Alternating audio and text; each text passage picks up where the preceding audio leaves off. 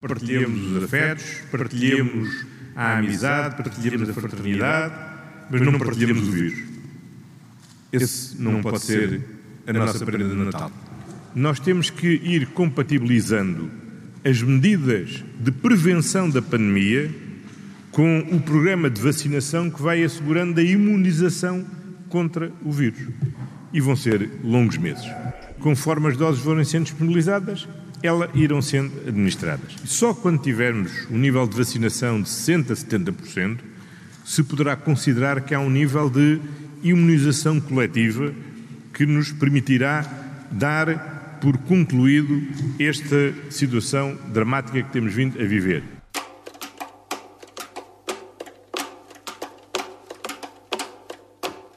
Já somos adultos. Este Natal é suposto sermos todos gente crescida. O governo dá-nos liberdade para celebrar em família e dizer esta frase já de si tem muito peso. Onde é que já se via um governo em democracia impedir-nos de celebrar um Natal e em família? Mas depois, isto significa que temos de assumir as responsabilidades. Não podemos queixar-nos do resultado, porque o Estado Todo-Poderoso não nos proibiu de fazer aquilo que sabíamos que não devíamos ter feito. Portanto, esta será uma noite onde devemos tomar muitas cautelas e caldos de galinha servidos à ceia. A decisão até pode ser mais política do que sanitária e ter os seus riscos. Quantas pessoas vão ser contaminadas, ou talvez morrer, para salvar o Natal? A responsabilidade será nossa e só nossa, até porque António Costa não quis entrar pela casa dos portugueses dentro e estabelecer limites ao número de pessoas em cada consoada, porque, e agora estou a citar, não deve ser o Estado imiscuir-se na organização da vida das famílias. No dia 18 de dezembro, quando voltar a analisar os números, saberemos se Costa puxa o travão de mão e recrua na liberdade que nos deu. Mas Paulo Portas, um conservador e liberal, disse ontem na TVI que o Primeiro-Ministro terá preferido ser simpático a ser cauteloso. Vamos fixar estas palavras para debater daqui a pouco. Estamos a gravar esta comissão política na segunda-feira, dia 7 de dezembro, à hora do almoço, e Marcelo Rebelo de Sousa ainda não apresentou recandidatura, só fará às 18 horas. É o tabu menos tabu da política portuguesa, uma profecia que se ia autorrealizar. Faltam sete semanas para as eleições presidenciais e Ana Gomes, conhecida pela sua capacidade de estabilizar tudo o que se passa à sua volta, acusa ela, Marcelo, numa entrevista ao Observador, de ser o maior desestabilizador do Estado.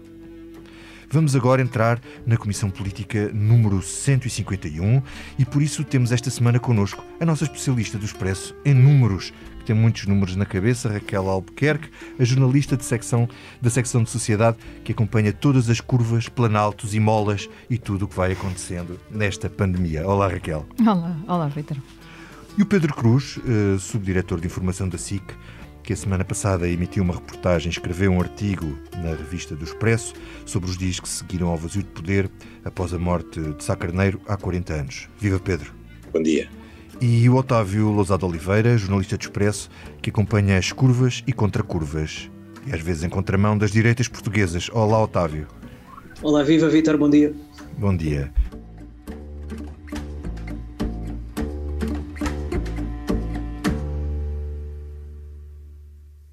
Raquel, eu, eu, vou começar por ti. Um, o Primeiro-Ministro uh, diz que as medidas uh, adotadas, o estado de calamidade, o estado de emergência, todas estas limitações, têm surtido efeito. E o pico já foi atingido, penso que na terceira semana de novembro, e que por isso é que agora temos esta folga, esta folga para gozar, gozar o Natal. É mesmo assim? Uh, já está a descer a curva? E, e que riscos é que estamos a correr realmente com, com esta abertura?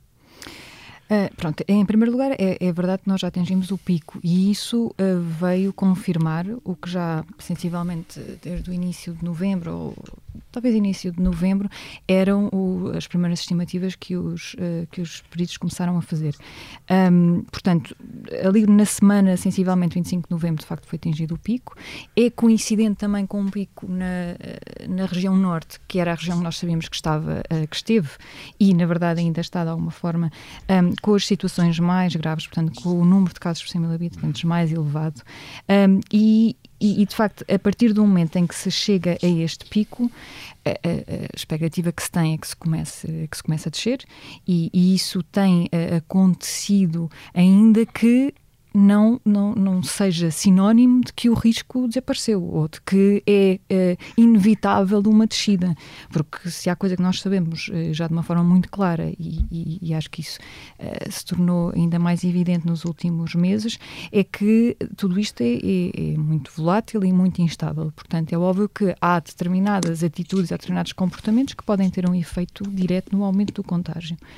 Um, Portanto, nós já não estamos na situação de crescimento uh, em que estivemos, em, em, que estávamos há algumas semanas, mas isso não é sinónimo de facto que o, que o perigo não esteja cá na mesma e, e, e que as pessoas possam aligeirar os seus cuidados. A questão de uh, aliviar uh, as restrições, no sentido em que, por exemplo, no Natal não impor um determinado número específico de pessoas que se possam juntar, eu acho que isso, como dizias e bem, vai recair muito sobre a responsabilidade de cada um tendo uh, em conta que nós sabemos que quanto maior for o número de contactos que alguém tenha, uh, que as pessoas em geral tenham, é óbvio que isso aumenta a probabilidade de contágio, uma, uma vez que as pessoas uh, que estejam assintomáticas, sobretudo, não, quer dizer, não fazem a menor ideia que estão a passar o vírus a, a, a outros. Quanto maior for o número de pessoas com quem elas estão, maior a probabilidade de, em vez de infectarem ninguém ou uma pessoa, infectarem muito mais gente. Consegues perceber o racional desta decisão do governo? Do ponto de vista hum, sanitário, vá? Do ponto de vista sanitário, quer dizer, eu, acho que se estivesse numa fase de absoluto crescimento, como nós estávamos há três semanas, eu teria mais dificuldade em perceber.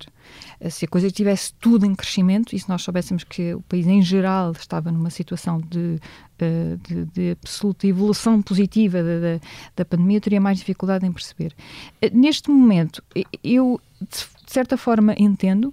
Há um lado que eu entendo do do não definir um limite máximo de pessoas, porque também ninguém andaria a fiscalizar se as pessoas estavam, se eram seis, se eram dez em casa, portanto isto de alguma forma iria recair sobre a responsabilidade de toda a gente. Agora, é óbvio que se pode questionar que efeito é que isso vai ter, que se, se as pessoas vão de facto seguir isso e, e manter as mesmas regras. Aliás, eu, eu acredito que muitas famílias eh, que esperariam que houvesse algum limite e que se habituaram nas últimas semanas a estar em grupos muito pequenos, que se tenham preparado já para um Natal com uma versão mais curta das famílias. Agora, a, a, a grande dúvida está em se de facto as pessoas vão manter essas, essas, essas definições ou se agora se encaram isto como, ah, então ok, podemos voltar a juntar todos novamente como um Natal normal. Uhum. E aí é que está, obviamente, o problema. Um, agora, quer dizer, acho que mais do que isso é, é, tentar perceber o que é que vai acontecer nesses dias e tentar ver que impacto é que isso irá ter nas duas primeiras ou três primeiras semanas, de janeiro. janeiro. Pedro, hum, isto é o António Costa a ser mais simpático do que cauteloso, como disse Paulo Portas. Isto é uma válvula de escape para a tensão política eh, e para algum descontentamento que tem havido em relação a, a algumas medidas? Bom dia outra vez a todos. Sim, eu julgo que isto não é uma decisão sanitária, é uma decisão estritamente e puramente política. Ou seja, António Costa sabe que teria imensas perdas de popularidade se fizesse restrições eh, graves durante o período de Natal. E depois, eh, por outro lado, é, é poderia, além das, da impopularidade, poderia haver o risco de algumas, se quiseres utilizar a expressão desobediência, ou seja, há muitos portugueses a nossa velha maneira, que é a primeira coisa que fazemos quando existe uma regra, é tentar pensar como contorná-la. E, portanto, arranjar um esquema, certeza, arranjar um esquema. Claro, havia... Citando o nosso Presidente da República. Estavam, e começar pelo Presidente da República, exatamente, era isso que eu tinha a dizer, e portanto a primeira coisa que íamos fazer era já começar a pensar, ora bem, são nove no limite, então se eu fizer em duas salas consigo pôr 18 e depois se fizer na, na Marquise ponho mais três e daqui a bocado estão 40 pessoas numa casa, como sempre. E, portanto, eu, eu julgo que António Costa não quer ficar como o Primeiro-Ministro impopular que eh, proibiu o Natal, por um lado, e por outro lado, isso levaria uh, para que, se as regras fossem muitíssimo apertadas, a que entrássemos não num estado de emergência, mas praticamente num estado de sítio, porque ia ter que haver polícia em cada fronteira de cada conselho, como sabemos é, virtualmente impossível, uh, e seria uma espécie de uh, decisão de ditadura e não de democracia. E, portanto, o que António Costa faz é, olha, ele não tenham acredita, juízo, mas eh, tenham terá juízo. pensado, seja o que Deus quiser, não é? Seja o que Deus quiser, e, e, e comportem-se dentro, do, dentro do, do, possível. Por outro lado, ele passa o ónus para os portugueses, como já passou de outras vezes, ou seja, para cada um de nós, individualmente, enquanto famílias, enquanto grupo. E, portanto, diz, pronto, olha, não é por mim que vocês não vão fazer o Natal, agora vejam lá o que é que querem fazer, porque senão depois vão todos parar ao hospital e depois não venham dizer que a culpa é minha. Portanto, no fundo é, o, o como já aliás fez noutras circunstâncias, e também, e eu concordo, não há outra forma de fazer isto, quer dizer, comportem-se, tenham um juízo, se não tiverem juízo, vão parar ao hospital e depois esperemos que o hospital tenha camas para vos receber. Esta parte uhum. ele não disse, mas pensou, e portanto, uh, o que me o que me apraz dizer é que afinal há Natal, ou seja, nós andamos desde, desde o verão a falar de e como é que vai ser o Natal, e como é que vai ser o Natal, e o Natal, e o Natal, pronto, e afinal há Natal, não podemos circular entre os conselhos, não estará um polícia em cada casa a ver quantas pessoas estão à mesa, uh, uh, recomendaram-nos abrir as janelas e manter a, a, sala ventilada, e portanto, olha, lá repito, Costa não acredita, mas é mais ou menos o seja o que Deus uhum. quiser. Má sorte para o Bacalhau e para o Peru, uh, Otávio. Uh, tu concordas com este passado de responsabilidades uh, ou para haver coerência o Estado devia ter manter as medidas uh, apertadas? Tu achas que isto há um temor pela impopularidade? Quer dizer, o Presidente daqui a, poucas semanas vai estar em campanha. Ou, ou, achas que não era inevitável que um, um governo não, não, não, pode quer dizer, as restrições têm, têm um, um limite? Sim, eu, eu, diria que as restrições têm um limite de tolerância uh, por parte da população. Ou seja, nós, queiramos ou não, vivemos num país em que a maioria das pessoas uh, têm uma fé ou, ou vivem à luz uh, das crenças judaico-cristãs e, portanto, o Natal é absolutamente sagrado para a generalidade das famílias portuguesas. E eu penso que a avaliação que terá sido feita por Belém e por São Bento, desta vez, uh, terá uh, assentado num triângulo que tinha, era mais ou menos, uh, tinha os lados mais ou menos iguais até aqui, ou seja, a saúde e a popularidade do próprio governo e da, da gestão da pandemia e a economia tentavam fazer aqui um equilíbrio. Neste momento, houve um dos lados do triângulo que cresceu, evidentemente, que foi a, a questão da, da, popularidade e da, um, e da intolerância que existiria se o Natal fosse sacrificado. Uh, porque depois também há a questão que o Pedro estava aqui a levantar, que é a questão da, da, de ser prático ou não, ser execuível ou não, impor restrições. Por exemplo, nós já olhamos, ao olharmos para outros países da Europa, o caso da Alemanha, que é sempre utilizado como um exemplo maior de cumprimento de regras, quase de uma disciplina espartana, um, fixou um limite de 10 pessoas à mesa na ceia de Natal. Sejamos francos, alguém acredita que os portugueses cumpririam se nos dissessem uh, que só podem estar 10 pessoas à mesa na ceia de Natal. Eu, eu não acredito. Não, não, não, acho que, por, por, um lado, eh, eu acho que seria impraticável impor esse tipo de restrições. Por outro lado, acho que não teríamos autoridades suficientes para conseguir garantir que, que as limitações não iriam ser violadas. Uh, e por outro, acho que corremos o risco de chegar a janeiro Uh, com a população toda completamente revoltada e sem tolerância para, para ouvir falar em mais nenhuma restrição. Portanto, eu acho que o governo aqui teve que ser. E infectada na mesma e infectada na mesma, exatamente. E portanto, eu acho que o governo aqui teve que se cingir a, a, olhar para, para a crueza da realidade. E a crueza da realidade é que as pessoas já não conseguiam aguentar mais e que tinham de festejar o Natal, a, mesmo que, obviamente, obedecendo a uma série de cuidados, como todas as autoridades têm pedido, mas eu não acredito que, que aguentássemos mais, ou que não aguentássemos, pelo menos num ano de tanta excepcionalidade, não passar o Natal a não tentar repor um módico de normalidade com o Natal. Raquel. E acho que aí sim o governo e o, e o presidente perceberam bem e perceberam também os sinais que lhes foram dados pelos partidos da esquerda à direita uh, na, nas audiências que foram tidas em Belém. Uh, acho que isso também foi importante. O consenso político-partidário que houve, uh, começando no PCP e no Bloco de Esquerda, uhum. até aos partidos de direita, o Chega Iniciativa Liberal e o PSD e o CDS, concordaram com isto. Uhum. Acho que isto foi mais ou menos pacífico. Uhum, uhum. Raquel, enfim, salvar o Natal é uma questão, outra coisa é salvar-nos da pandemia e aí vem a questão da vacina. Tu ficaste convencida depois daquela apresentação que até motivou ontem domingo uma rábula no Ricardo Aruz Pereira. Uh, tu, tu estás, ficaste convencida de que as coisas estão realmente bem organizadas e que podemos esperar a partir de janeiro ou fevereiro ou de março, não se percebe muito bem, uh, uma campanha de vacinação que não é só uma campanha de vacinação, que é talvez a maior operação logística que nós eh, já fizemos em Portugal, porque é vacinar a população quase toda em, em, em, em poucos meses. Eh, tu, achas, tu, tu confias, tu, tu achas que daquilo que tu te apercebeste, este plano está bem estruturado? Eu quero acreditar que sim, não é? Acho que há, há, há um lado aqui, isto, e, e, não é exclusivo em Portugal, quer dizer, está a acontecer pelo, pelo mundo inteiro, uh, as, as, as, autoridades de saúde e, e os peritos que tenha, que, a quem foi dada essa tarefa têm estado a desenhar os seus planos e eu honestamente, como jornalista, mas também como cidadã, quero acreditar que isso uh, está a ser bem feito e que irá acontecer um, ehm, e que irá ser possível nestes moldes. É óbvio que há sempre uma incerteza, seja em relação à própria chegada ou não da vacina em janeiro, seja cá, seja em qualquer uh, sítio do mundo. Uh, portanto, eu acho que, é, obviamente, há aqui sempre uma incerteza e, e, mais uma vez, acho que a incerteza nos tem acompanhado nos últimos, nos últimos meses, há quase, um, há quase um ano. Portanto, quero acreditar que sim. Claro que eu acho que há, há, há dúvidas e há algumas questões ainda por esclarecer nomeadamente nas próprias capacidades dos centros de saúde, de, de, de, e, e, até, e, e até, e acho que isso é um ponto interessante, até mesmo ainda na forma como é que as pessoas olham para, para, para a vacina. Um, no, na passada reunião Sim. Infarmed foi, foi referido uns, um, alguma análise, alguns inquéritos que, que a Escola Nacional de Saúde Pública fez, nomeadamente em relação à confiança na vacina e à disponibilidade das pessoas serem ou não vacinadas.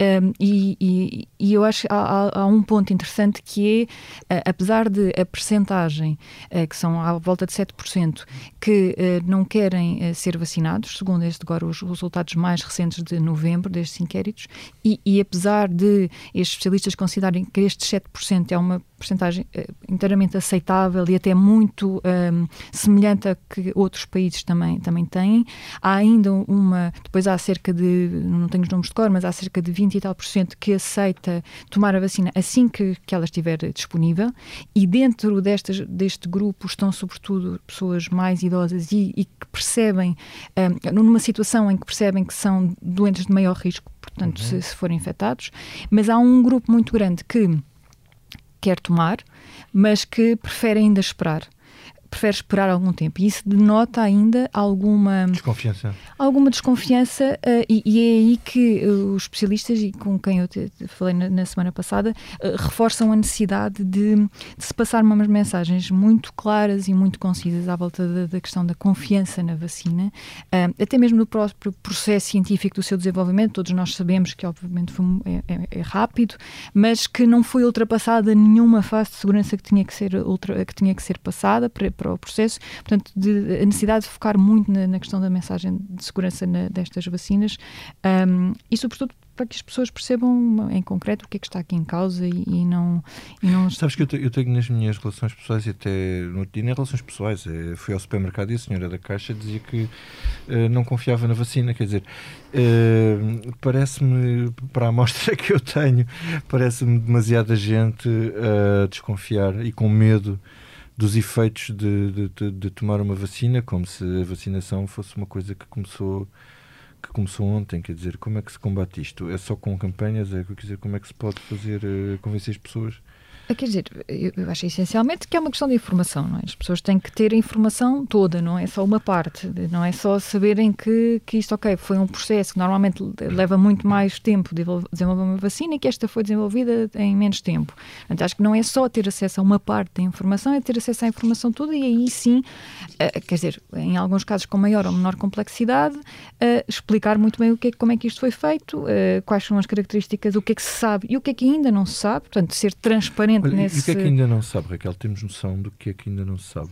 Nomeadamente, quer dizer, ainda não se sabe como é que é feito a longo prazo, porque o prazo ainda não passou, não é?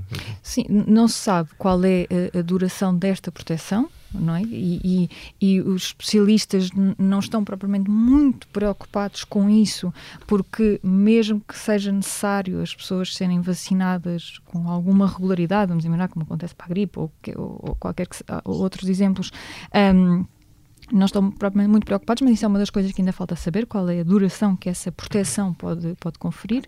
Um, da mesma maneira que ainda é preciso perceber, até com mais alguns detalhes, um, a própria eficácia em diferentes grupos etários.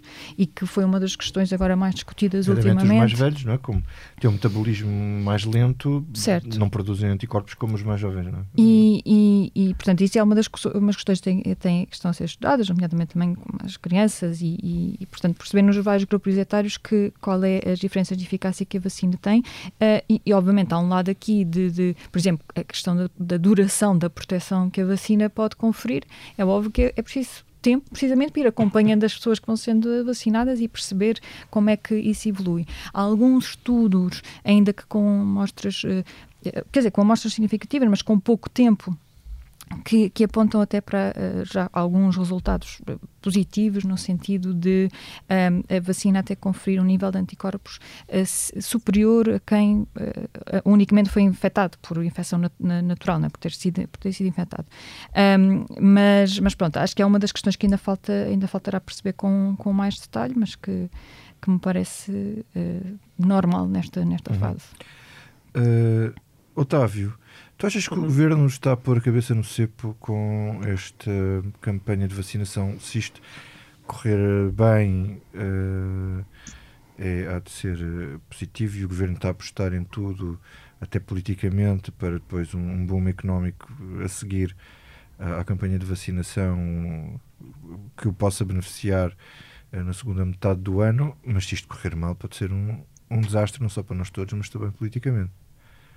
Sim, eu diria, eu diria que hum, este, a vacina salva a, a, saúde do país, digamos assim, e pode salvar politicamente o governo. Ou seja, 2021, eh, que poderia ser eh, antecipado como um ano de alguma convulsão social, de protestos, hum, de colapso económico em vários setores, alguns já muito castigados este ano e, e, sobretudo um ano em que o governo em que o governo também vai ser inevitavelmente avaliado através de, das eleições autárquicas uh, poderia ser um ano complicado e eu acho que o governo está a jogar muito na vacina. Eu acho que o governo da mesma forma uh, que um, quis assumir só ele uh, a responsabilidade pela condução do processo pela pela execução do, e planificação de todo este processo que vem daqui para a frente um, quer, quer jogar com isso. Vejamos, por exemplo, nós escrevemos na, na semana passada que o Presidente da República acabou por ficar à margem uh, de todo o desenho da estratégia de vacinação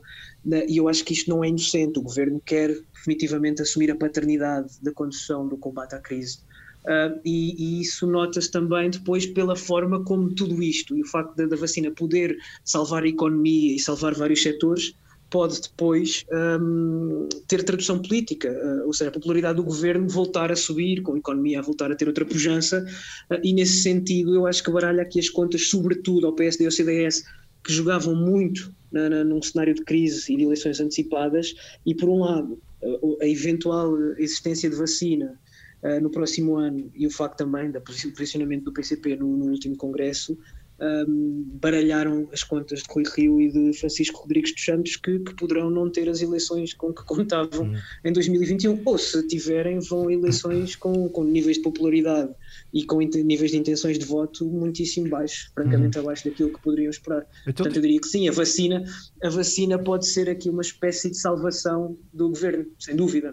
Independentemente de eu achar, independentemente de eu achar que há aqui alguns pontos que são, que são sensíveis, nomeadamente um para o qual o Presidente da República terá alertado nas audições uh, nas audições com os partidos, que é a questão de, de se manter uh, os privados uh, de fora deste uhum. plano inicial, porque não me parece razoável numa altura em que os centros de saúde estão tão assoberbados com, com a gestão do dia a dia da crise pandémica e também com os doentes não Covid, sabemos que os, muitos centros de saúde deste país estão a arrebentar pelas costuras, uh, que, que, não se envolva os privados nesta, nesta solução. Uh, percebo as cautelas, percebo a primazia dada ao SNS, mas continuo a vislumbrar aqui algum preconceito ideológico em vez de, do pragmatismo que estas circunstâncias impõem. Uhum. Um, tal como também vejo aqui alguns déficits no plano, nomeadamente a questão do, do, do, dos sítios onde pode, pode ser, podem ser administradas as vacinas, o facto de não haver, por exemplo, como alertava o Paulo Portas ontem, não haver, por exemplo, armazéns ou arenas ou grandes, uh, grandes pavilhões para tratar disto. Muitas vezes os centros de saúde são sítios exíguos, um, com maus acessos, onde pode haver acumulação de gente uhum. absolutamente desnecessária, uh, e nesse sentido eu acho que teria sido mais prudente avançar para outras soluções uh, com mais robustez e com outra capacidade de, de, gerar confiança às pessoas, que eu acho que é disso também que se trata. Uhum. É as pessoas irem tomar a vacina sem medo de contágios, sem medo de estarem em filas enormes eh, e, e sem medo de, de, de, poder constituir um risco imediato, futuro para os seus familiares. Deixa-me passar ao Pedro. Deixa-me passar ao Pedro. Sim, sim. Pedro, uh, o governo depende mais da vacina do que do PCP? Totalmente, o governo depende totalmente da vacina, mas repara uma coisa: o governo não pode falhar. E eu subscrevo tudo o que disse, acabou de dizer o Otávio, e este plano é meio caminho andado para falhar.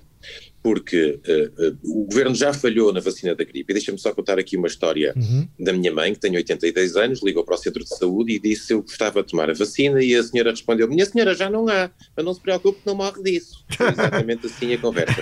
E portanto, uh, ela que está em pânico, não sai de casa desde março, quis só tomar a vacina da gripe, repito, tem 82 anos, e a resposta que teve do Serviço Nacional de Saúde e do Centro de Saúde que a acompanha foi esta. E, portanto, o governo falhou na vacina da gripe.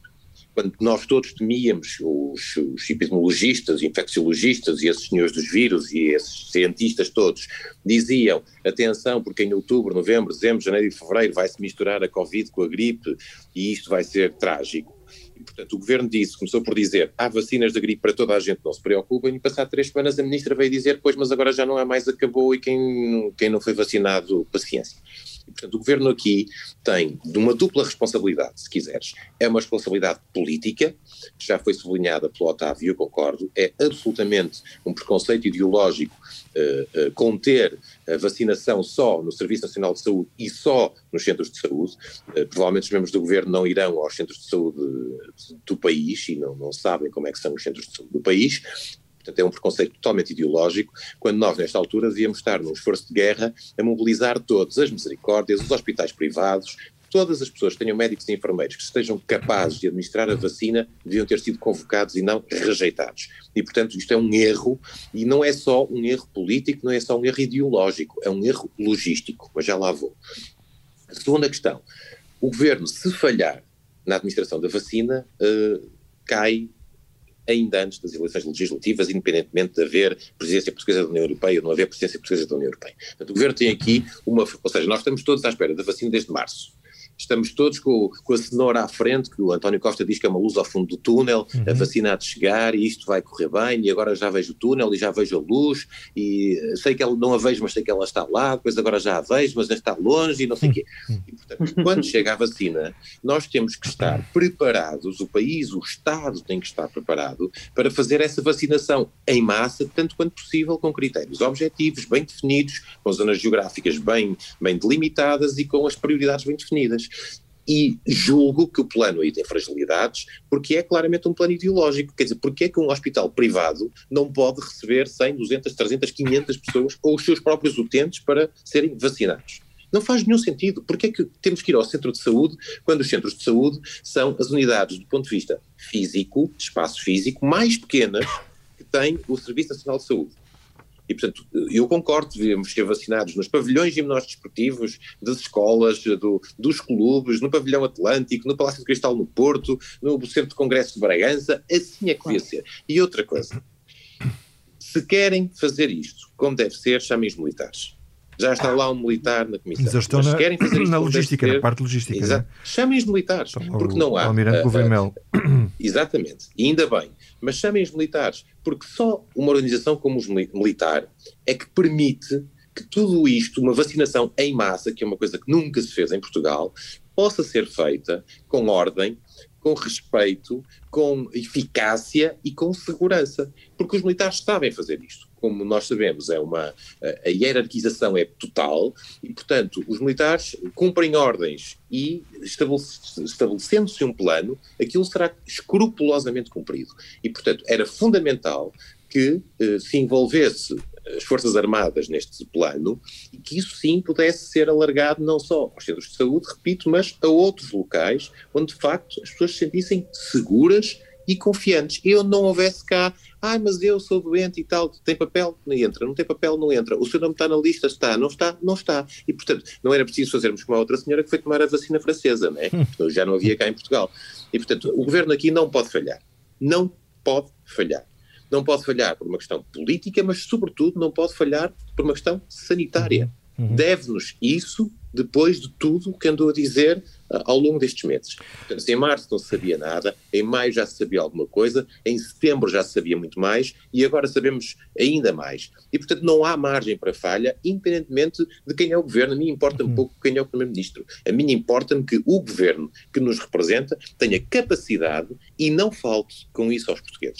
O e, Estado falha-nos vezes demais e, entre... e, aqui não nos pode falhar. E entretanto... Oh, Pedro, eu acrescentaria até, oh, Vitor, deixa-me só dizer uma coisa. Eu acrescentaria até a questão da ambiguidade em relação aos grupos prioritários de vacinação, porque na semana passada nós fizemos uma manchete em que dizíamos que os idosos seriam uh, os últimos dentro dos grupos prioritários um, e isto não abona a favor de nenhum plano. Tudo bem que depois pode ter tentado desvalorizar a notícia e dizer que era um documento provisório, uh, tudo bem, uh, é aceitável, há erros, mas neste momento não há margem para equívocos e não pode haver margem para ambiguidades e, sobretudo, tem que se criar um sentimento de segurança generalizado na população e as pessoas têm que saber que a partir de janeiro vão ser vacinadas e que a sua saúde passa sentimento... a um risco muito menor do que, do que agora. E o sentimento de confiança, como, estava, como estava a dizer a Raquel, para, para as pessoas não se, também não se inibirem de, de tomar a vacina.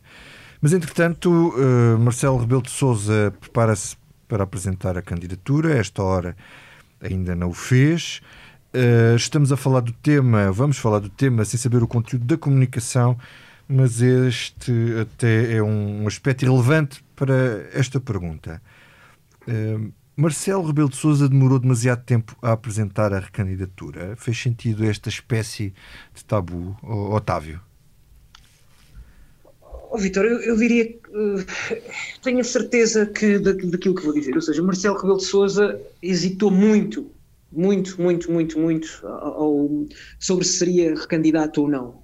Havia vários fatores que o fizeram, houve vários fatores que o fizeram ponderar, um, nomeadamente o facto de Marcelo Rebelo Sousa ter noção de que próximo mandato, no próximo mandato poderá ser chamado a gerir uma crise política uh, pela inexistência de maiorias, ou seja, se, se esta solução PS mais PCP não for suficientemente coesa, Marcelo pode ter de ser o fiel da balança, mas o problema é que não se vislumbra também uma alternativa à direita.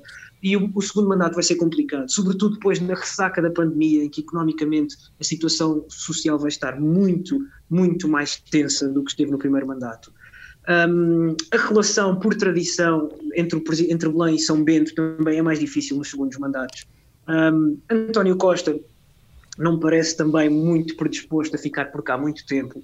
Uh, e Marcelo sabe que vai ter muitos problemas por resolver. Portanto, o, o mandato, o primeiro mandato uh, que fez, em que apostou tudo em descrispar o ambiente político, em voltar a devolver alguns laços à, à sociedade, uh, em tentar aproximar os dois blocos que se formaram a seguir às legislativas de 2015, seria o segundo mandato teria de ser antítese disso. Não, não seria. Hum, teria de ser um presidente de ruptura, afirmativo, com mão de ferro, e é tudo aquilo que Marcelo Rebelo de Sousa não é. Uhum. Um, e, portanto, eu admito que Marcelo tenha reequacionado muito a possibilidade de ser candidato. Agora, perante um cenário de pandemia, qualquer Presidente da República, ou qualquer Primeiro-Ministro, ou qualquer governante, ou qualquer titular de cargo político que uh, recuasse e que abandonasse o país, seria visto para sempre como um desertor.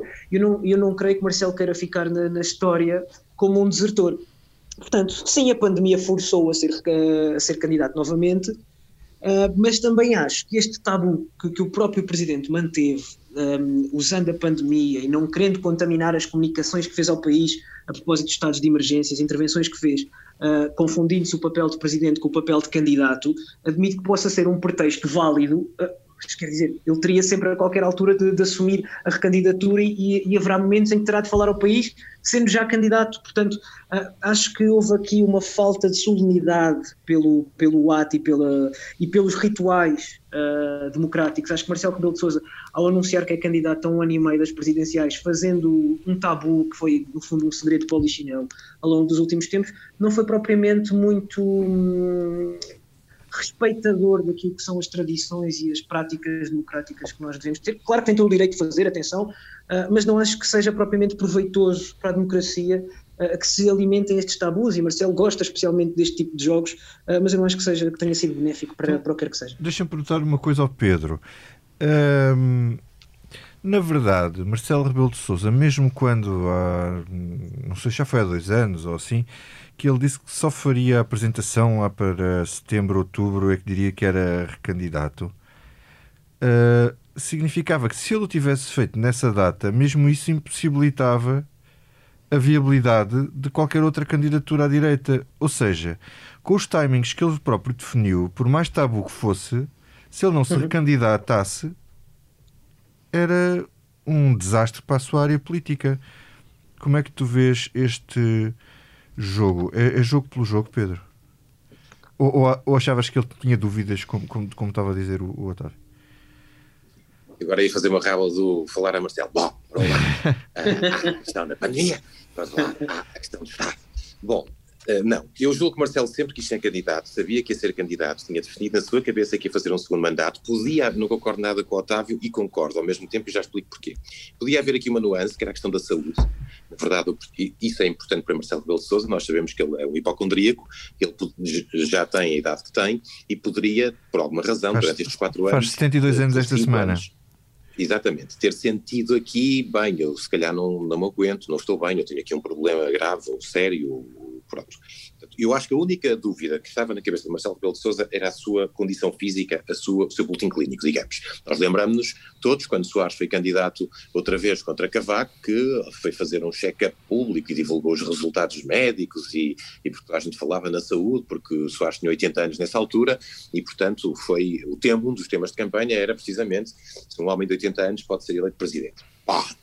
Bom, uh, eu julgo que ele nunca uh, uh, não equacionou ser recandidato, sempre quis isso, sempre quis fazer um segundo mandato, com o objetivo de ter uma votação superior, precisamente, à de Soares no segundo mandato. Isto era o que estava na cabeça de Marcelo desde o primeiro dia, que julgo eu só poderia ser condicionado por causa da saúde.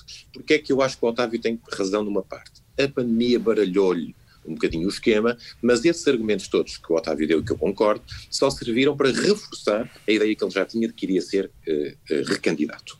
Segundo, uh, as recandidaturas, desde Soares, as recandidaturas presidentes são quase um passeio no parque, ou seja, está mais ou menos estabelecido. A única eleição mais difícil, ou que se achou que eventualmente podia acontecer, foi a, de, a segunda reeleição a segunda eleição de Ramalhianos, portanto a reeleição de Anos, em 80, eh, por causa do Soares Carneiro, da AD, já acho que vamos falar disso a seguir, mas depois a reeleição de Mário Soares, a reeleição de Jorge Sampaio e a reeleição de Cavaco Silva são passeios no parque porque uh, não, não, não há como...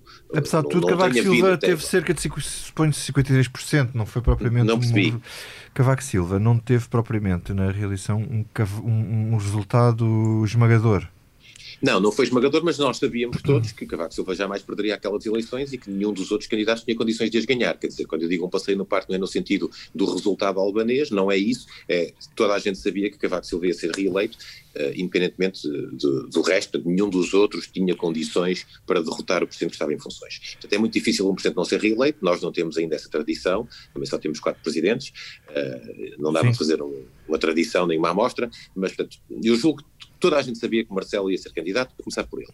Ele deixa isto para o fim, e ju pode justificar-se pela pandemia, mas também não há outro candidato à direita. Portanto, não, ele, ele sabe isso, a própria direita sabe isso, e neste momento eh, era praticamente impossível que Marcelo não fosse candidato. E, portanto, ele aqui foi só o jogo tentar eh, fazer o anúncio o mais tarde possível para tentar evitar, e aí eu repito, julgo que a pandemia ajudou a isto, para tentar evitar confundir o presidente candidato com o presidente em funções, ou o candidato a presidente com o presidente em funções, que é sempre uma é grande sempre, confusão. Mas é sempre inevitável, é sempre inevitável inevitável. É inevitável, mas quanto menos tempo for evitável, melhor, não é? Sobretudo melhor por quanto menos tempo tiveres em campanha, melhor também. Exatamente. não há campanhas tantas. Marcelo Exato. vai fazer campanha de presidente e não de candidato. Claro. Raquel, eh, tu que acompanhas estas coisas uh, à distância, ehm, concordas com a Ana Gomes quando diz que Marcelo é o maior desestabilizador do Estado? Quer dizer, é esta ideia que tu tens de Marcelo Rebelo de Sousa de ser o desestabilizador? Quer dizer, não, não vejo propriamente como desestabilizador. Uh, claro que, que, vejo como um presidente que intervém muito e que uh, em, algum, em alguns momentos de facto tentou ser, como lembro-me na, como lembro na não nesta, mas na anterior, ou seja, não na última reunião do Infarmed, mas na anterior, como de alguma forma tentou uh, ser uma espécie de, de porta-voz, e na altura lembro também escrevemos isto, uma espécie de porta-voz das dúvidas das, que as pessoas teriam nesta, nesta, nesta altura. Portanto, eh, não vejo propriamente como destabilizador, mas um, em alguns momentos eu sei que tentou ou terá tentado fazer de porta-voz das dúvidas de, de, das pessoas e não sei se, se, funcionou sempre, ou seja, se foi sempre muito útil nesse sentido. Um, mas uh, tenho de facto memória dessa, dessa reunião e das perguntas que, que o Presidente colocou aos, aos peritos, uma vez que era uma tentativa de alguma forma de simplificar o que tinha sido dito ali e de tentar passar algumas mensagens muito concretas que eu admito, e aí, claro que, que isto vem na perspectiva como eu tenho visto a evolução da epidemia e toda a questão também de, de como os peritos e os especialistas vão, vão comunicando os dados e que nem sempre, obviamente, é fácil. Um, entendi ou, ou, pelo menos foi assim que eu vi, uh, aquele objetivo de tentar um bocado simplificar a mensagem que, que iria sair dali, que muitas vezes não é uh, uhum. mais, mais, mais fácil simples. de aprender. Exatamente. Uhum. Uh, Pedro e, Otávio, vocês podem-me fazer um balanço do mandato de Marcelo Rebelo de Sousa e, e o Otávio já falou das dificuldades que que, que, que, que se apresentam para, para, o próximo ano e para os próximos cinco anos do mandato de Marcelo Rebelo de Sousa. Uh, vocês acham que o mandato foi, uh, em especial, positivo ou, ou teve uh, alguns aspectos negativos que queiram realçar? Bom, eu, eu, começo por dizer que eu acho que foi um mandato bom em tudo o que foi fácil, uh, foi um mandato medíocre uh, nos momentos difíceis. Um, isto é, sem, sem, sem desprimor para, para, o exercício do cargo, eu acho que Marcelo Rebelo de Sousa, e eu acho que isto tem muito a ver, entronca muito naquilo que é a personalidade do próprio Presidente. Um, eu acho que em todos os momentos verdadeiramente delicados para, para Marcelo Rebelo de Sousa, uh, o Marcelo não esteve francamente bem. Por exemplo, por exemplo. Dar, eu vou, e, começo, e começo com a gestão dos incêndios, em que o presidente, para lá de abraços e selfies e, e, promessas vãs que fez às populações das zonas atingidas, só teve uma intervenção política acutilante em outubro, já quando tínhamos mais, já em cima de mais 50 e tal mortes. Um, o dossiê Tancos também me parece que foi gerido com muita dificuldade e sempre ao abrigo daquele mantra do apure-se tudo o que tenha de ser apurado, doa a quem doer, etc, etc. Um, a própria recondução ou não da Procuradora-Geral da República foi feita de forma muito atabalhoada, escolhendo uma aparente sucedânea de Joana Marques Vidal, uh, e que se tem visto não é, não é nem perto nem de longe Joana Marques Vidal. Uh, depois foi um, um, mandato em que eu acho que houve um excesso de amparo ao governo. Houve uh, um déficit de, de, de, do exercício da influência natural do presidente. e acho que depois houve, sobretudo, muitos momentos de inconsequência política. Eu acho que ah, um, ah e, e, nem consequência política, eu poria aqui, por exemplo, a questão, e que foi talvez um dos momentos mais visíveis, foi quando Marcelo Rebelo de Sousa promulga a redução do horário de trabalho para 35 horas na função pública, dizendo que se isso constituísse um aumento de despesa, uh, então aí teria de haver, teria de haver alter, alguma alteração, teria de haver uh, alguma mudança, e, e depois, na verdade, quando se concluiu que de facto as 35 horas implicaram um aumento de despesa, uh, não aconteceu rigorosamente nada. Junto a isso, também acho que Marcelo Rebelo de Sousa exorbitou em alguns momentos uh, as suas funções. Uh, e acho que isso foi muito visível. Por exemplo, quando foi o Family Gate, uh, é impensável que num Estado que privilegia e que prima pela separação de poderes, que haja um Presidente da República a voluntariar-se para desenhar uma lei mesmo que ela seja, seja redigida em seu prejuízo ou para lhe impor limitações. Não é isso que a nossa Constituição prevê. Marcelo Rebelo de Sousa é, é, é, professor de Direito Constitucional e sabe isso perfeitamente e sabe que estava a ir para lá daquilo que a nossa lei fundamental uh, lhe permite.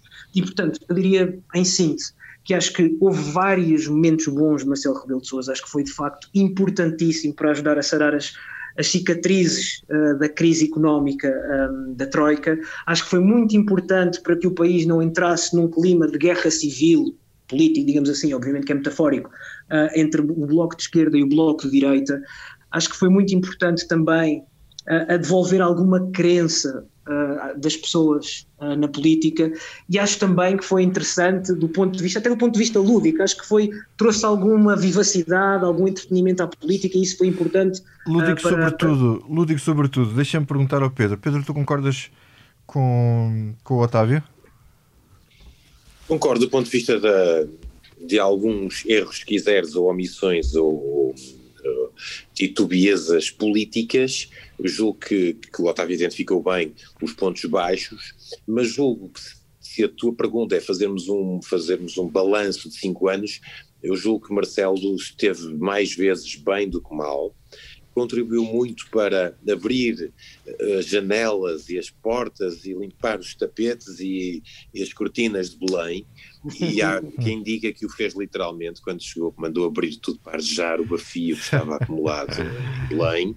Uh, trouxe proximidade Claro que o Presidente dos Afetos e dos abraços e das selfies e dos beijinhos e não sei o quê, eh, isso tudo tem obviamente uma leitura política e popular, mas sobretudo julgo que as pessoas voltaram, voltaram a perceber para que é que serve um Presidente da República, que ele estava lá com, com o seu estilo muito próprio e que, e que isso era, eh, nos fazia, ou fazia os cidadãos sentirem-se mais próximos do poder. Ele destacralizou a figura do Presidente da República, que apesar de tudo, menos com Soares, mas mais com Sampaio e Cavaco, sobretudo com Cavaco, estava muito sacralizada, como se o Presidente da República fosse alguém que tu não pudesses tocar e que tinhas que ver ao longe, com grades e acenar, como, como se faz noutros regimes, e, e que o Presidente da República só falava Uh, só, só comunicava ao país de longe a longe, como se fosse uma figura, exatamente, e portanto, Marcelo desacralizou isso. Mas depois aí também houve algum excesso, Pedro, desculpa. É isso que eu ia dizer, desacralizou em excesso, não é? Desacralizou em excesso. Mas a seguir a Cavaco, se calhar isto era preciso. Era preciso, uh, era preciso nós sentirmos com alguma proximidade. Não, não, um, e depois Marcelo gosta disto, não é? Porque isto depois lá está tem a ver com a personalidade. Quer dizer, não há nenhum Presidente da República no mundo, tirando Putin, uh, que não é propriamente um presidente, que apareça em tronco nu a tomar banho e uh, na praia e de chinelos e Bom, na fila de supermercado. E portanto, é Marcelo cultiva o, isto como o Presidente da República normal. O Presidente da República é que mais vezes apareceu em tronco nu na história, nas, seguramente, nas, nas mundial para alguém bater esses recordes vai ser preciso nascer outro Ronaldo para a política. Olha, oh, oh, oh Pedro, eu, eu, gostava de te perguntar uma coisa, já estamos com o tempo muito adiantado. Uh, tu fizeste duas reportagens sobre hum, a sucessão de Sá Carneiro, depois da, do, do desastre, atentado, uh, o acidente uh, de Camarate. Um, o que é que... Se não te quiseres comprometer na pergunta. Não, eu comprometo-me. Eu, eu, direi, eu, direi, eu, direi, eu direi atentado. Que é assim que os políticos têm Eu, eu direi atentado porque não, não pertence a essa classe, portanto posso-me comprometer aqui. Uh, tu achas. Uh, o que, o que, das conversas todas que tiveste, aquilo que tu tiveste tudo a remexer no passado, o que, o que é que significa hoje este homem? Quer dizer, não, nós nunca saberemos se o mito seria o mesmo, ou se as ou consequências teria para o regime por exemplo, aquilo que ele disse que queria fazer, que era aquela demissão do governo se Soares Carneiro perdesse as presidenciais. É extraordinário porque eu, eu, sempre fui fascinado pelo 25 de Abril e pelo pós-25 de Abril e, e, portanto, li sempre desde miúdo muitas coisas e é uma parte da história de Portugal que me fascina, até porque não é ensinada na escola, ou não era no tempo em que eu andei na escola primária, secundária, por aí fora, no ensino obrigatório, e portanto é um tema que me fascina, e, e, eu no 25 de Abril tinha 4 anos, e portanto não, não tenho grandes memórias vividas, tenho depois memórias contadas, e sobretudo memórias do pós-25 de Abril, ali já a partir de 76 até, até 80. E portanto foi, foi um, um prazer voltar a reviver o passado, porque, e falar com pessoas que, que viveram essa época por dentro, uh, o, ao Vitória a história nunca é feita de SES, não é? E portanto, se Soares Carneiro tivesse ganho, se Sá Carneiro não tivesse morrido, se Amaro da Costa não tivesse morrido, se Ianes tivesse perdido as eleições, provavelmente a história teria sido outra, seria outra seguramente, o país teria seguido eventualmente outro rumo. Uh, nós, agora, Sá Carneiro é um mito, na minha opinião, por duas razões. Primeiro, pela forma como morreu, ou seja, nós adoramos uh, tragédias, não é? Portanto, alguém que morre tragicamente passa, de repente, passa a ser uh, um santo, não é? Só tem virtudes e é um mártir, exatamente. É, coitadinho, vejam lá o que é que lhe foi acontecer. Depois, na verdade, eu julgo, e estas duas reportagens da SIC e do Expresso ajudaram-me a perceber isto, ou a recordar isto, uh, Sá Carneiro tem que ser lido à altura daquele tempo. E aquilo que ele dizia nos discursos que eu estive a ouvir, e tu também és um especialista em Sá Carneiro, portanto sabes o que é que eu estou a falar, uh, os discursos que ele fazia na altura era por uma coisa que nós hoje já temos dado como garantido, que é o fim da tutela militar, o fim do Conselho da Revolução, o fim, a uh, limitação de alguns poderes presidenciais, uma democracia verdadeira, civil, plural, europeia, a caminhar para a União Europeia, um país moderno, um país livre. E, portanto, nós hoje já temos isto tudo mas não tínhamos isto tudo em 79, e não tínhamos isto tudo em 80, e não tínhamos isto tudo em 81, e só tivemos isto tudo, ou começamos a pensar 82, em ter isto a partir de 82, com a revisão constitucional, que acaba com esse Tribunal Constitucional ad hoc chamado Conselho da Revolução, e que devolve finalmente, se quiseres para mim o pré que acaba em 82, uh, eh, devolve alguma normalidade constitucional uh, e ou devolve ou começa a normalidade constitucional. Faz com que é? Portugal passe a ser um Estado de direito democrático, livre. Para... E, portanto, hum. estas coisas que pareciam simples, ou que hoje para nós são adquiridas, em 79 e em 80 não eram. Ponto 1. Um. Hum. Ponto 2.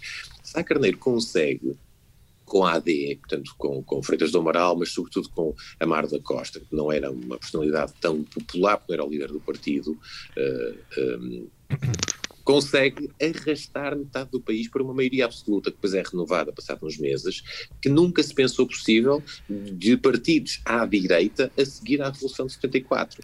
E, portanto, a mobilização que ele faz da sociedade, o, o, a forma como ele arrasta mais de metade do país atrás de si, o carisma, e isto é uma coisa que depois não se mede, não é?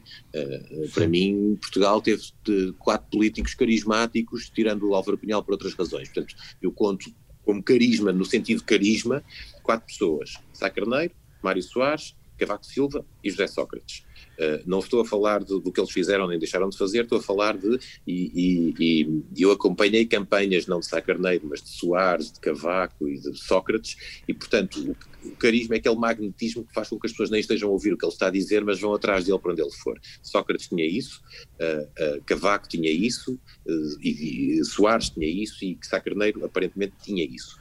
Portanto, aquela vitória esmagadora, aquela maioria absoluta, aquele projeto de tornar Portugal um país decente, moderno, uh, uh, livre, uh, que, que, respondesse aos políticos e não aos militares, era aquilo que era preciso naquela altura. E, portanto, julgo que ele poderia ter tido um papel importante no futuro de, de Portugal, eh, eh, mas naquela altura aquelas eram as batalhas certas e, e, isso, como dizia Basílio Horta nas portagens, isso só se fazia com combate, era preciso um combate e ele estava disposto a travá-lo com todos os seus defeitos e com todas as suas virtudes. Pedro, obrigado. Uh, vamos passar já ao que não nos sai da cabeça. Raquel, vou começar por ti. Tu tens sempre muitos números da cabeça. E o que é que não te sai da cabeça? É, eu eu, eu acho, que estaria, acho que estaria a mentir eh, se dissesse que era outra coisa, senão propriamente e precisamente os números.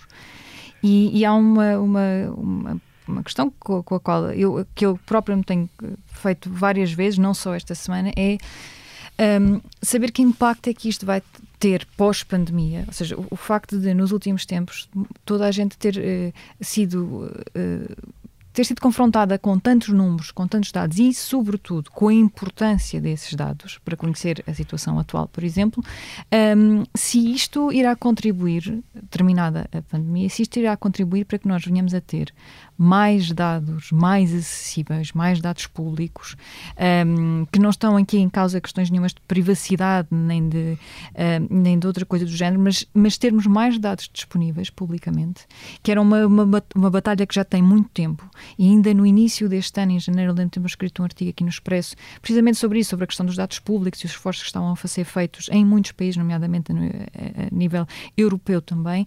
Portanto, hum, tenho curiosidade em saber o que, qual vai ser o pós-pandemia em termos de dados. Uhum. E tenho alguma esperança, sou sincera. E nós também funcione. temos imensa esperança que tu tenhas dados suficientes para escrever mais belíssimos artigos como tens feito até agora. Otávio, eh, tu não és propriamente um rapaz de números, é mais de letras, o que é que não te sai da cabeça? Bom, o que não me sai da cabeça um, é uma série documental que tem estado a ser exibida às terças-feiras na, na RTP2 uh, chamada Gulag, uma história soviética, do Patrick Hotman.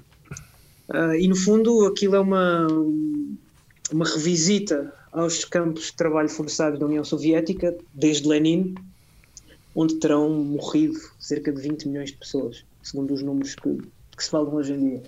Um, o primeiro episódio que, que, deu há duas semanas é sobre um campo em Solovki, no, no, no Mar Branco, um, que foi descrito como, como a mãe dos Gulag, e o segundo é, sobretudo, a seguir à, à Grande Purga, a seguir à morte do Sergei Kirov.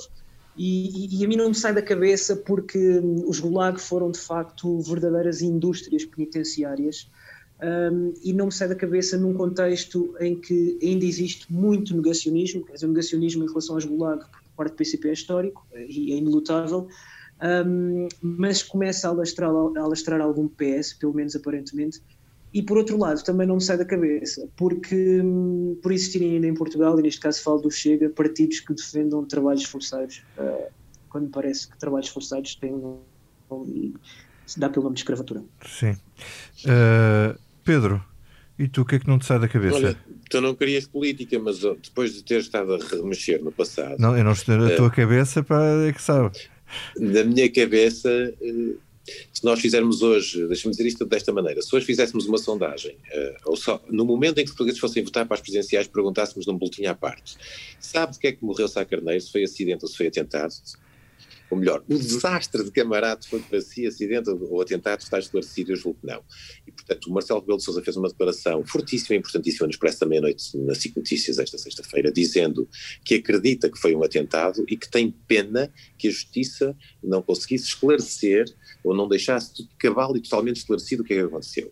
E, portanto, essa declaração eh, misturada com o facto de ter andado a remexer no, nos papéis, faz-me de facto pensar que nós hoje ainda não sabemos bem o que é que aconteceu. Há comissões de inquérito que disseram que foi um acidente, há comissões de inquérito que disseram que foi um atentado, e há comissões de inquérito que disseram que não sabiam se foi um acidente ou se foi um atentado, porque as provas não eram conclusivas nem para uma tese nem para outra. E eu julgo que isto tem a ver também com a nossa fraqueza do Estado. Não é possível um Primeiro-Ministro ter morrido em funções na queda de um avião, num desastre de avião, e nós não sabermos 40 anos depois, sem a menor das dúvidas, se aquilo foi um simples acidente ou se foi, na verdade, um atentado. E a ser um atentado não era para Sá Carneiro, porque ele não era para ter ido naquele avião, seria para Adelina Mar da Costa, e nós sabemos porquê, por causa do Irão, do, das armas, do Fundo de Defesa e por aí fora, mas, na verdade, eu julgo que não há hoje um, nenhum único, um único português, para lá das suas convicções pessoais, ideológicas ou, ou, ou outras, que saiba, que tenha a certeza do que aconteceu. E não é possível um Primeiro-Ministro e um Ministro da Defesa de um país, lá está o tal país decente, moderno, livre, europeísta, democrático, Estado de Direito. Não há nenhum país que não queira saber o que é que aconteceu ao seu Primeiro-Ministro eleito. Portanto, isso eh, voltou a não me sair da cabeça, foi um tema que, me, confesso, me atormentou durante muito tempo.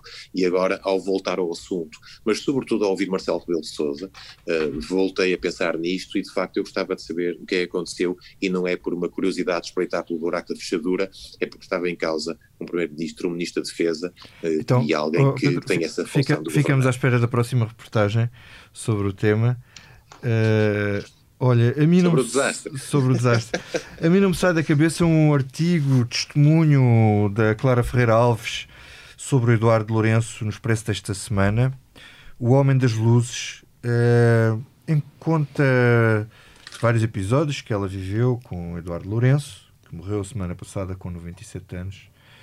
O ensaísta extraordinário, um homem de uma enorme cultura, mas dizer isto é não mais do que uma banalidade, uh, em que uh, Clara Ferreira Alves conta a história da existência de um diário ou de diários desaparecidos.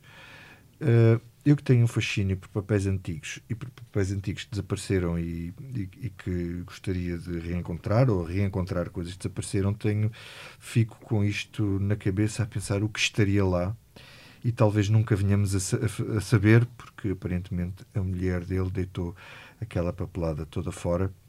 Neste caso, o que não me sai da cabeça é um vazio que fica. E esta semana, sem vazio, ficamos por aqui. Para a semana haverá outra vez muito a comentar, porque a política nunca para. Este podcast teve edição multimédia do José Sudivim Pinto e ilustração do Tiago Pereira Santos. O tema de fecho desta edição é, claro, dedicado ao Natal a Marcelo Rebelo de Sousa e a António Costa. O Grinch deu um riso cruel e fez o casaco e o chapéu de Papai Noel. E o Grinch riu e sorriu do seu casaco e seu chapéu. Com essa roupa e o chapéu, eu fico a cara do Papai Noel. Você é bem mal, senhor Grinch. Sua cara me arrepia. É macio como um cacto. É charmoso como enguia, senhor Grinch.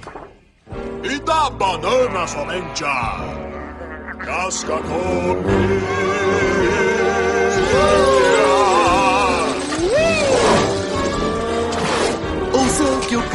é um monstro. Senhor Grinch é assim. E não tem coração. Tem alho até na alma. Você é um bicho papão, Senhor Grinch.